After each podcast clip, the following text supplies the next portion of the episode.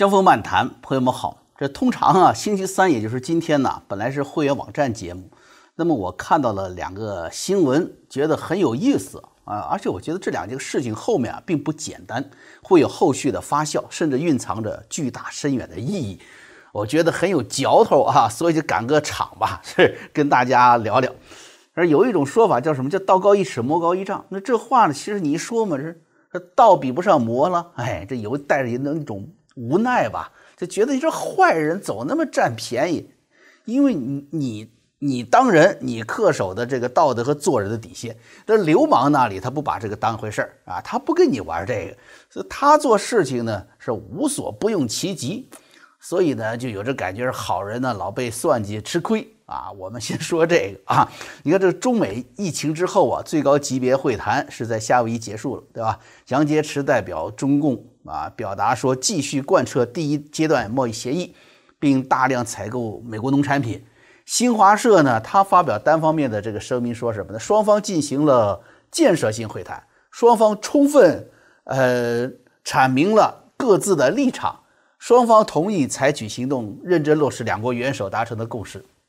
哎，你要是读得懂这个中共的外交辞令，你就知道了哈。什么叫做充分阐明各自立场啊？意味着双方有重大分歧啊，说不到一起去。你说你立场，我说我立场吧，是这个意思啊。基本上是各说各的。那认真落实两国元首达成的共识是什么意思呢？我们知道啊，去年到现在，中美之间台湾、香港啊、新疆啊、疫情责任呢，这追究这这各方面冲突极大。唯一有共识的是什么？就是一月份签了一个中美贸易协议。这个两年多的这个成果算是是吧？美国方面很重视，我们就只说最近的几个例子就可以看出来了。什么例子呢？星期一，白宫贸易顾问纳瓦罗啊，原来加利福尼亚州城县的一位经济教授，他接受这个福克斯新闻采访时候就说了：中美贸易协议结束了。这一下这话说出来就吓人呐，是吧？语出惊人，华尔街股票应声而落。后来纳瓦罗赶紧出来发表声明澄清啊，说我说的不是中美贸易协议本身，我说的结束是因为什么？是因为中共隐瞒病毒造成实际的大流行，美国对中国共产党失去信心了。我说的是这个信心的问题。那么到了晚上，川普亲自发推文说中美贸易协议完好无损，intact。美国希望中国方面继续履行协议。昨天是这个白宫国家经济委员会主任库德这库德洛。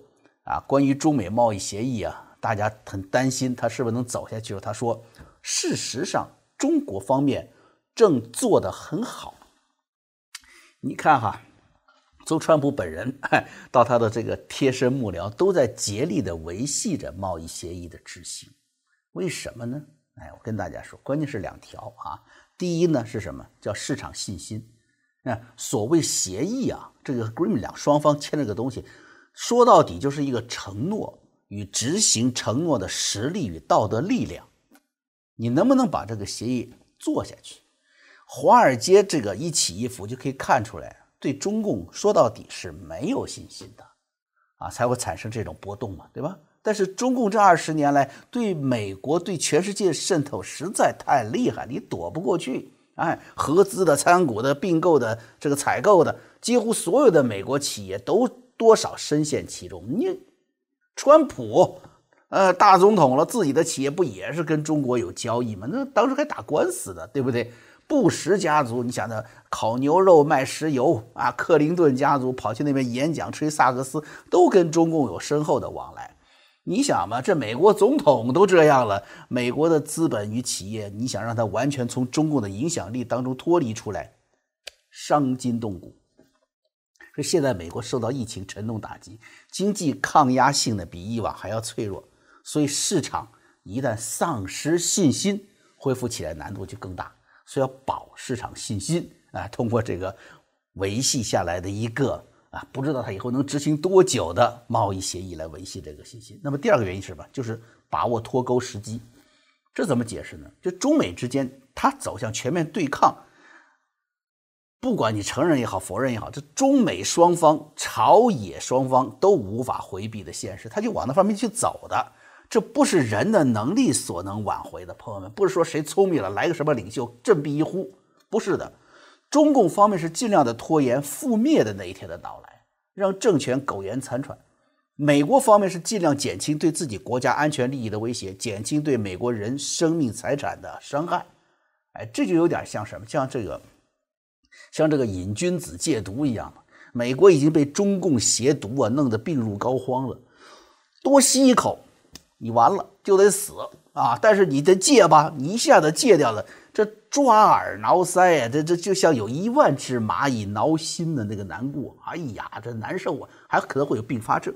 所以你看啊，过去这戒毒什么？这西方戒毒用替代品叫美沙酮嘛，是不是？香港不是有美沙酮的那个诊所吗？啊，强化自体排毒，这个要有一个。缓冲阶段，所以大家现在看美国的内乱，各大主要城市什么极左思潮的那种残渣泛起，其实就是这种戒毒反应。他不舒服，他坏东西都往外翻。那么中共那边当然是不愿意脱钩的到来，那么来的越早，死的越快嘛，是不是？但是中美贸易协议呢，又是川普的一根绳子，它勒在中共的脖子上。它不仅仅就是一个什么贸易平衡的问题，你看它要中共进行结构性调整，你想啊。不偷不抢，还要伤害中共权贵利益，你你你说让让狼不吃兔子，你改素食吃萝卜，那不是慢慢的要把狼饿死吗？所以呢，中共偷奸耍滑的本性呢就出来了。哎，这边杨洁篪坚决执行第一阶段贸易协议啊，那边各种数据显示啊，采购在有条不紊的进行，所以川普说 intact 啊，不受影响啊。那库德洛也说嘛，中方。正做得很好，但是我们要深入一层去观察呀。根据彭博社昨天的调查报告，这个新闻出来了啊。中方在进口美国肉类和大豆的时候，要求承运商签署一份文件，来证明他承运的货物符合安全标准，确保没有新型冠状病毒污染了他们承运的产品。哎，你说？从收割啊，从屠宰场到装船运输得多少环节啊？病毒现在并没有离开美国呀，在美国的任何一个角落都可能出现呢。甚至现在不是还有是否有第二波疫情还有争论呢？你说谁敢做这个保证？到目前为止啊，由于担心承担这个赔偿责任，很多的美国出口商是不愿做这个事儿。呃，现在唯一的一家就是美国的泰森食品公司，叫 Tyson Foods，他是率先签了这个证书。为什么他会签呢？哈，泰森首先他这个市场摆着，他急着要出口肉，因为在中国大陆有很多的这些快餐公司啊，啊，什么什么麦当劳啊，什么肯德基啊，啊，当然他们有他们固定的主要的这个供货公司啊，但是泰森是主要也是大型的快餐连锁店的一个主要供应商。他生意摆在那儿了，知道吗？如果疫情这个一恢复阶段到了，经济一开始提振了，他的肉得往上供应啊，他着急要做买卖。另外呢，他什么呢？他前几天刚查出了员工有百分之十三的这个检测，说是新冠病毒新冠病毒阳性反应。你知道为什么他有这么高比例吗？因为他是美国这一类工厂当中唯一一个定期对员工进行检测的肉类加工公司，检测。标的越多，当然你发现的就越多嘛。这个公司是把员工安全放在首位的，所以他对他自己的产品安全就有整体把握。所以呢，承运商啊，万一发现有问题了，回头可以找泰森公司补偿啊，他敢出那个证书啊，担这个责任。可是目前也就只有这个定期给员工做检查的泰森公司出这个证明。那么中国现在是不仅是肉类，它是把要求放宽到大豆的承运商那儿，这就很荒唐了。你说肉肉类加工厂，你说泰森吧，他查出生产线哪个人有阳性反应，他可以甚至把这一条线上的这个肉类产品拿掉，不卖了，我毁了，是不是？那大豆承运商怎么办呢？谁还去到农田里去给那些季节工做做检测呀？是不是拿着临时签证干三个月农活回家回墨西哥的，你给他做检测去？你再说你怎么知道哪一颗大豆是被感染了的？即便是你看泰森公司出具这样的证明啊，谁又能保证中国的海关哎到时候不会检查出来美国农产品携带病毒呢？哎，这种事情中共太善于操作了。你们不觉得前一阵子这个北京新发里查出来进口三文鱼携带病毒就是这么一个舆论准备吗？啊？是反严肃的科学工作者对这种结论呢都嗤之以鼻。三文鱼带病毒啊，没有任何证据证明病毒来自食源性这个动物。什么意思？就是你你病毒是可以在蝙蝠、穿山甲身上发现，对吧？蝙蝠不能吃，那不是食源性动物啊，不能吃的啊。什么能吃呢？牛肉、羊啊，鸡、鸭、鱼，这是可以吃的，对不对？这一点呢，连中共卫生委员会啊都已经承认了。上个星期五，中共海关简报会上，海关官员就表示说，接受国际组织建议，认为进口食品传染冠状病毒的风险很小。可是你看，刚过这一个周末，就突然要求美国的承运商出具保证书了，这就证明什么？说明中共海关、中共这方面的个决定完全没有科学依据，而是非常政治化的一个阴谋。那什么样的一个政治阴谋呢？对于中共来说，哎，如果美国的承运商不能够出具没有被病毒感染的证明，啊，然后无法通过中国海关的检疫，责任就不是中共的喽。哎，中方已经遵循两国元首的共识，啊，积极订购美国农产品了。是你们美国的承运商不愿意做生意，是你们美国方面的责任。哎，你要是说川普抗议拍桌子。啊，中共党媒早就准备好了，哎，他的宣传中就会变成什么？中方充满诚意履行协约，美方为了隐瞒他们的疫情极其严重的真相，百般阻挠。哎，他会来这个，甚至就算美国的农产品运到了中国的港口，会不会出现出现检疫出来的冠状病毒呢？太有可能了，是不是？呃，中国老百姓都已经被教育好了，进口三文鱼有病毒，谁干的啊？这下子好，哎，美国人故意投毒的指控坐实了。这个在国际贸易上啊，说斯文点叫做什么？叫做 non-tariff barrier，就是什么非关税障碍，就是就找茬嘛，对不对？其实美国大豆的出口啊，它人没有直接去碰大豆的。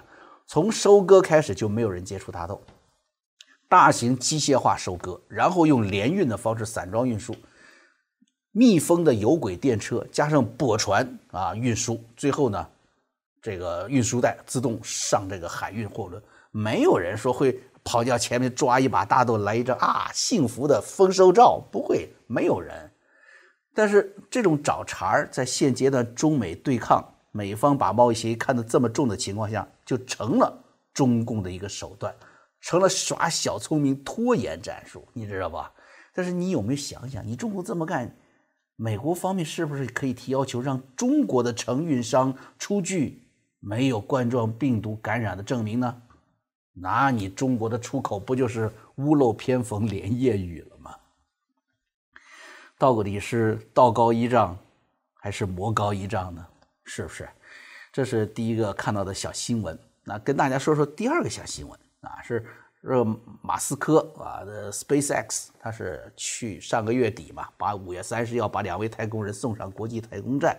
那以前这个事儿都是俄罗斯在干，对不对？太空站里都是俄罗斯人的，现在他把这个局面又打破了，重新把美国人送上了国际太空站，啊，很鼓舞人心啊。那么四天之后呢，就用同一枚火箭。再次发射，哎，灌上那个 这个这个燃料，又发射了！把六十多颗小型卫星啊送上太空，火箭再次成功降回海上的驳船上。你看这火箭都成了出租车了，是吧？哎，DC 过来来回送客人，这就是星链计划。中共科学家曾经放言说，中国早有这个技术，想做就做。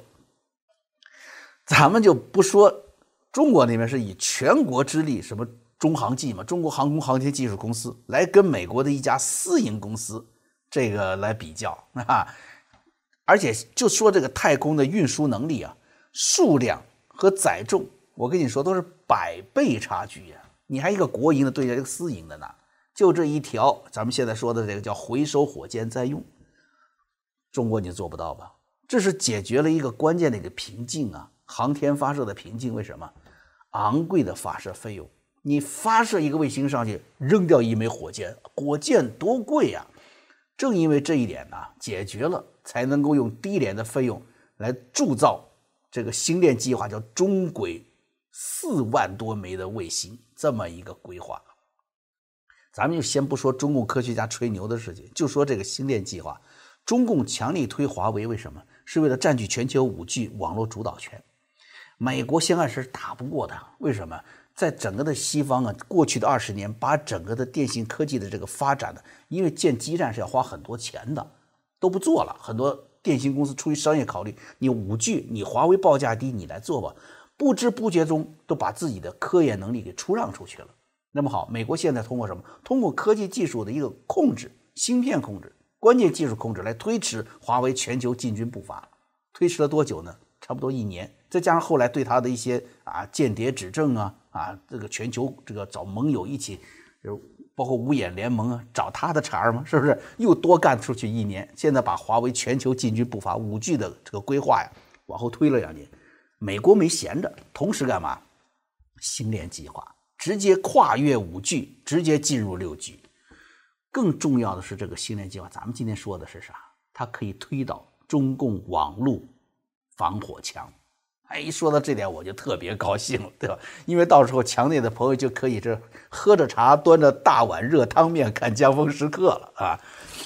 原来呢，还以为美国方面啊，尽管是已经知道星链计划。呃，这个开始进行客户体验了嘛，对不对？大家去登记啊，成为客户，我都没有想到他对中国大陆的冲击会如此迅速。原来中共那边有这个胡锡进曾经是很悲鸣啊啊，说哎呀，要做好防火墙无法继续发挥作用的时候啊，那个时候我们中共的媒体如何去应对啊啊？就那个时候就预知到狼来了，是不是？知道这个事儿快了。结果没有想到，我昨天看这个新闻呢，一看这新闻才知道这个事情已经悄然在大陆发生了。哎，什么新闻呢？哎，一个来自中共地级政府的一个关于全面清理整治非法卫星地面接收设施的规定，要求在六月三十号以前拆除已经安装设施的单位和个人，并禁止生产销售。这是针对星链计划在家里面安装这么一个。半米不到的这么一个小锅，那过去那个锅大，接收卫星的这个锅大，它现在这个就是半米两拃嘛，哎，半米就这么大一个小锅，哪儿不能藏啊？是不是？阳台上就给放个不露脸，别人看不着，公安就查不着你，是不是？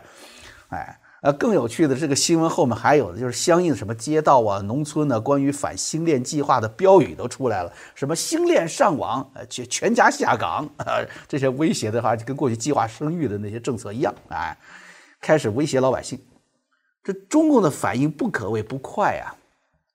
大家记得啊，这个分析事物啊，咱们找这个关联关系的时候，比如金正恩死亡消息那时候疯传的时候，我做过我做的是第一次直播嘛。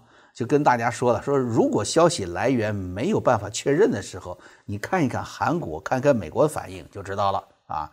金正恩死，朝鲜半岛必然出现危机，韩国肯定是最着急的。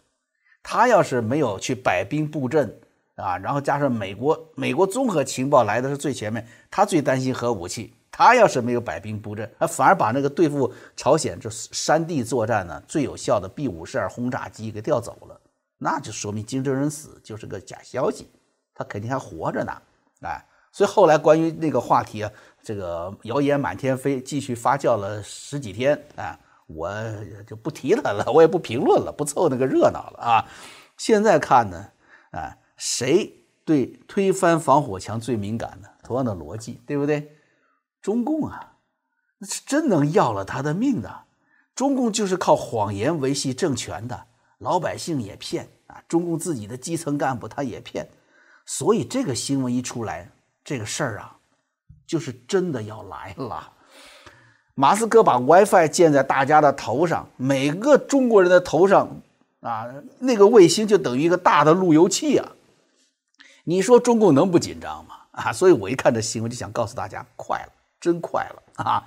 嗯当然了，还存在这个几个疑问啊，关于这个事儿吧，也不叫疑问吧，就是事后有一个有，咱们可以深究一下一个几个究竟啊，咱们来看看啊。你你先说马斯克，马斯克在中国还是有生意的，他在上海那个特斯拉工厂是一个逆流而上的项目。为什么叫逆流而上？别的外资美资都在渐渐的离开中国市场，他把大把的钱往里扔，却在中国建厂，为什么呢？哎，我跟你说，实际上马斯克在那个时候啊，就已经开始盘算好了，开始进行布局。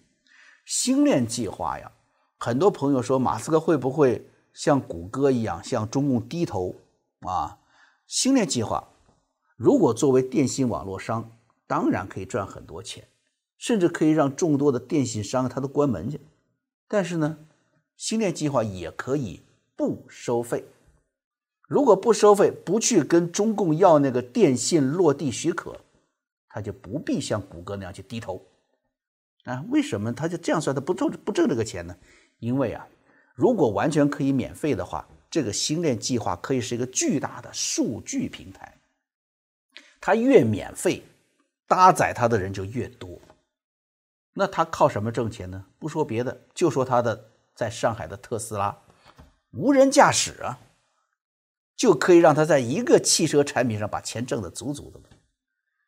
不光是这一个产品，我们要注意到，这是六 G，这是人类生活方式的改变。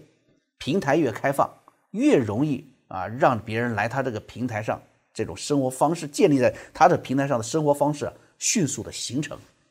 我们知道电脑是怎么改变人的生活的，是不是？网络是怎么样改变人类生活的？这些人是怎么成为世界首富的？这可不是什么使用星星链网络的月费能够相比的宏伟蓝图啊！他做的事情是改变人类的生活方式啊！所以可以看出呢，马斯克的布局啊是概念的不同，跟谷歌不一样了。如果中共要跟星链计划和特斯拉对抗，那就等于是在跟新的生活方式对抗。那你只有一个结果。对不对？全世界的人都那么生活，你不这么生活，那就等于是一个孤岛嘛，回到原始社会去。不仅老百姓不干啊，中共的这些同志们也不干。更关键是什么？中共军队，你所谓的这个科技优势瞬间丧失。你拿着二战时期的武器，你能跟去美军较量吗？不可能嘛，必输无疑。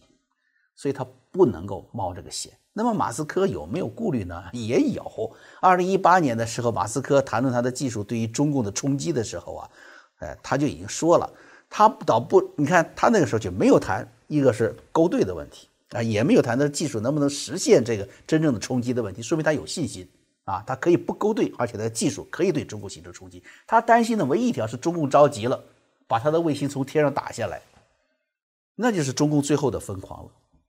但是你想。能打下来的卫星数目是有限，它四万多颗卫星，你打掉多少颗？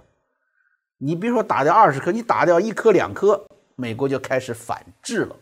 大家知道哈，这次美国追索中共那个疫情责任有个障碍是什么？叫外国主权豁免法，不能对中共实施制裁。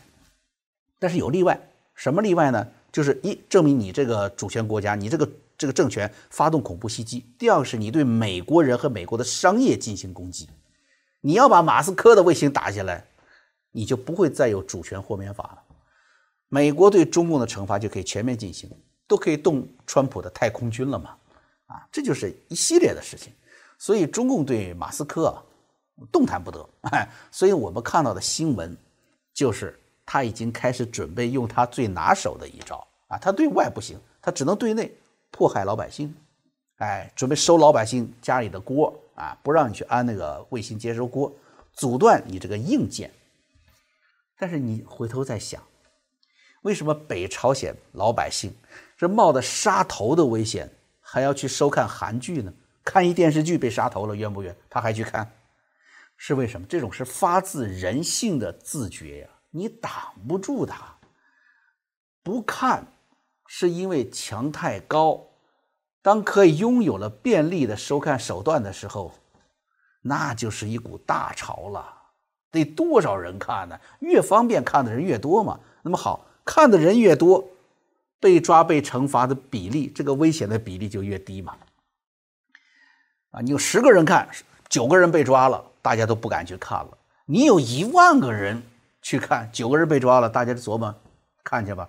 那北朝鲜他不怕杀他也是这个原因，那么多人举国上下都在看韩剧，那再反过来还想，因为传播的加速度，那公安执法人员他也能看呢，他回家也看，他也得真相啊。那好，得到真相以后，知道这个事儿以后，他去抓人、去迫害百姓的力度啊，会越来越低。那看的人的风险，那不就更低了？那就看的就更多人了。你想想，这一正一反，中共那个最害怕的一幕，瞬间就会来到。什么样的一幕呢？当年罗马尼亚齐奥塞斯库接见他忠诚的市民的时候，突然广场上就有一个声音把打断了：“骗子！”最后呢，就一个声音变成人民的呐喊：“骗子，骗子！”哎。这个未来马斯克这个星链哈和中国呀和中共吧一定会面临道德和利益的这个这个煎熬的，但是马斯克呢会面临他的科技前辈们轻松的多的局面，因为啊马斯克已经来到了一个时代的临界点上了。打个比喻吧，就像来到了黎明前，您这个什么藤蔓呐、树叶呀，黑暗中它显得阴森，对不对？黎明来的时候。它就无论如何是挡不住阳光的到来的。